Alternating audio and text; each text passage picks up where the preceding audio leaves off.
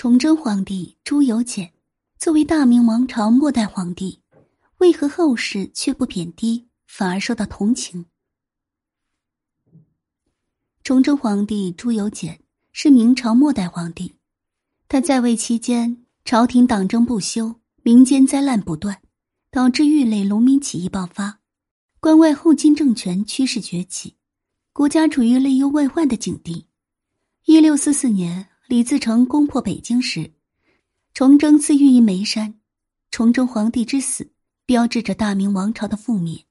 作为亡国之君的崇祯皇帝，为何后世不贬低呢？今天我们就来说一说。似乎历朝历代的亡国之君都被人所歧视，原因并不在于他们只是成为了所谓的王朝覆灭的替罪羊，而是大部分的末代君主都昏庸无道。丧失民心，无论是他的支持者还是他的政敌，支持者感到失望，政敌而借此夺得了政治权利。基本上没有人会同情一个末代皇帝，因为农民起义的干柴烈火就是在这位当政的基础之上点燃的，从而造成社会动乱和政权的更替。但是明朝的末代皇帝崇祯十足的赚了一把同情。崇祯皇帝朱由检。他是明朝最后一位皇帝，在位十七年，也是大明帝国最苦难的十七年。在后世的评价当中，对崇祯皇帝的态度是怀念和同情的，很少有自责。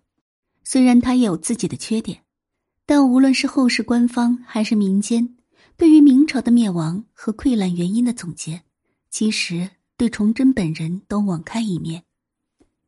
大部分人都认为，明朝的灭亡。非一人之过，整个政权是无可救药的。其实，明朝的问题早在几十年前就已经出现端倪。嘉庆皇帝是明朝的第十一位皇帝，应当算得上是一个王朝的中后期。开始的阶段，其实明朝的衰落在此就已经开始。嘉靖一朝最严重的问题就是党争和内耗，政权内部。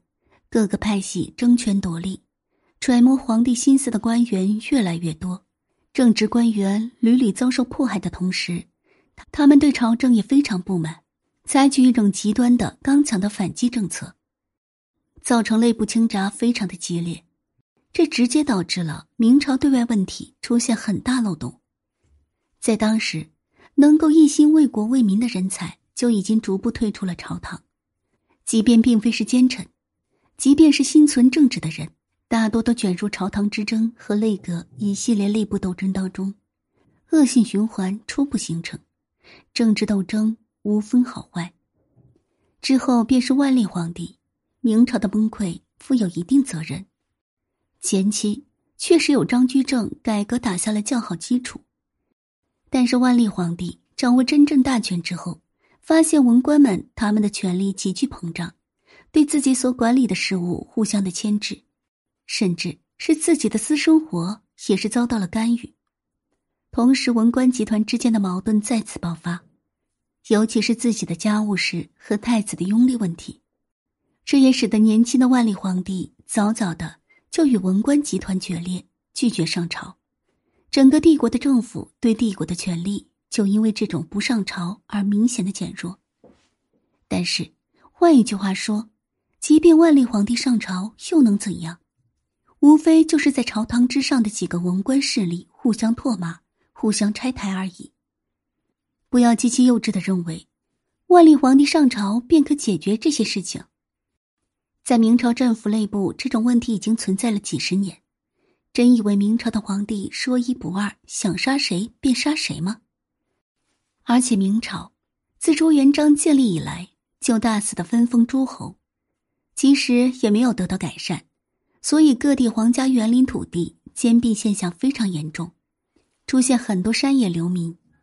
这些人原本可以是生产力，但是却失去土地，进入山野渔猎，不仅破坏地区稳定，也降低整个国家的生产力，使得国家在自然灾害和人为灾害时抵抗力非常弱。